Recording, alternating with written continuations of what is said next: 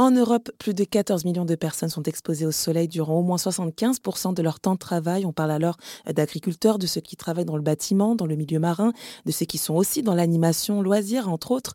L'association Sécurité Solaire a un programme de prévention qui est destiné à ces travailleurs en extérieur.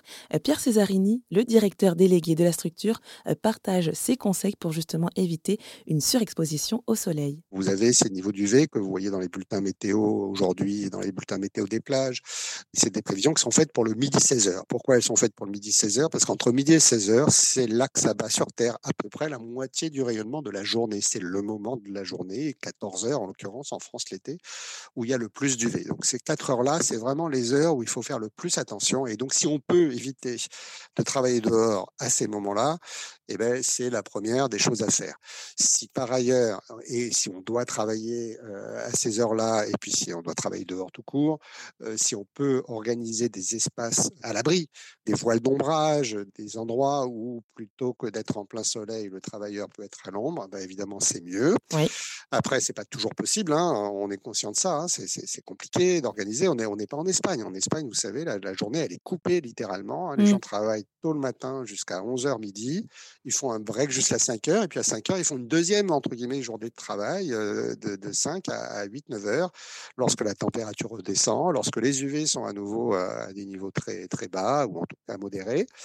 donc c'est ça idéalement qu'il faudrait faire. Maintenant, c'est pas toujours possible. On n'a pas encore la culture espagnole. On a, à ce moment-là, ce sont des mesures de protection individuelle.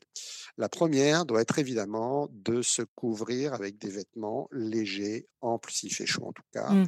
Éventuellement anti-UV, ça fait sens pour des gens qui travaillent dehors beaucoup, qui ont des peaux sensibles surtout, d'avoir un vêtement anti-UV parce qu'on a vraiment une protection renforcée contre les UV. Mais at minima des vêtements clairs ordinaires, on va dire, plutôt maillés fins, plutôt un peu épais, mais, ils doivent rester confortables pour les porter à, coup sûr. C'est ça qui, compte le plus. Porter les vêtements, plutôt des manches longues, plutôt des bermudas ou des pantalons longs pour couvrir le plus de surface corporelle possible.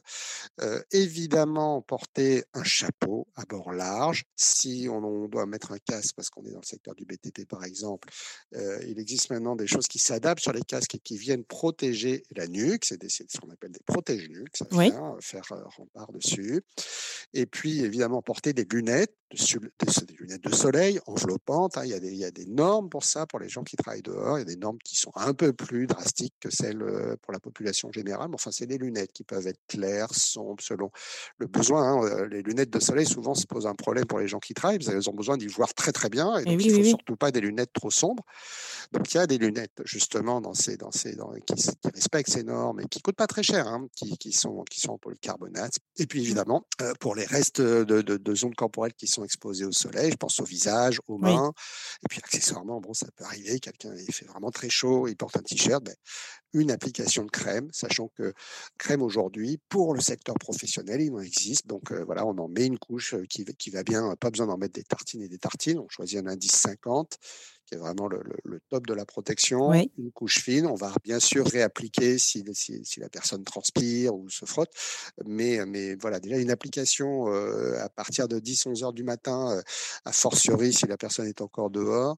Euh, une deuxième dans le courant de la journée sur quelques zones de peau, bien sûr, le visage pour protéger le vieillissement, pour protéger contre les risques de cancer et les autres zones de peau exposées au soleil. On a vraiment des produits aujourd'hui qui sont très très performants.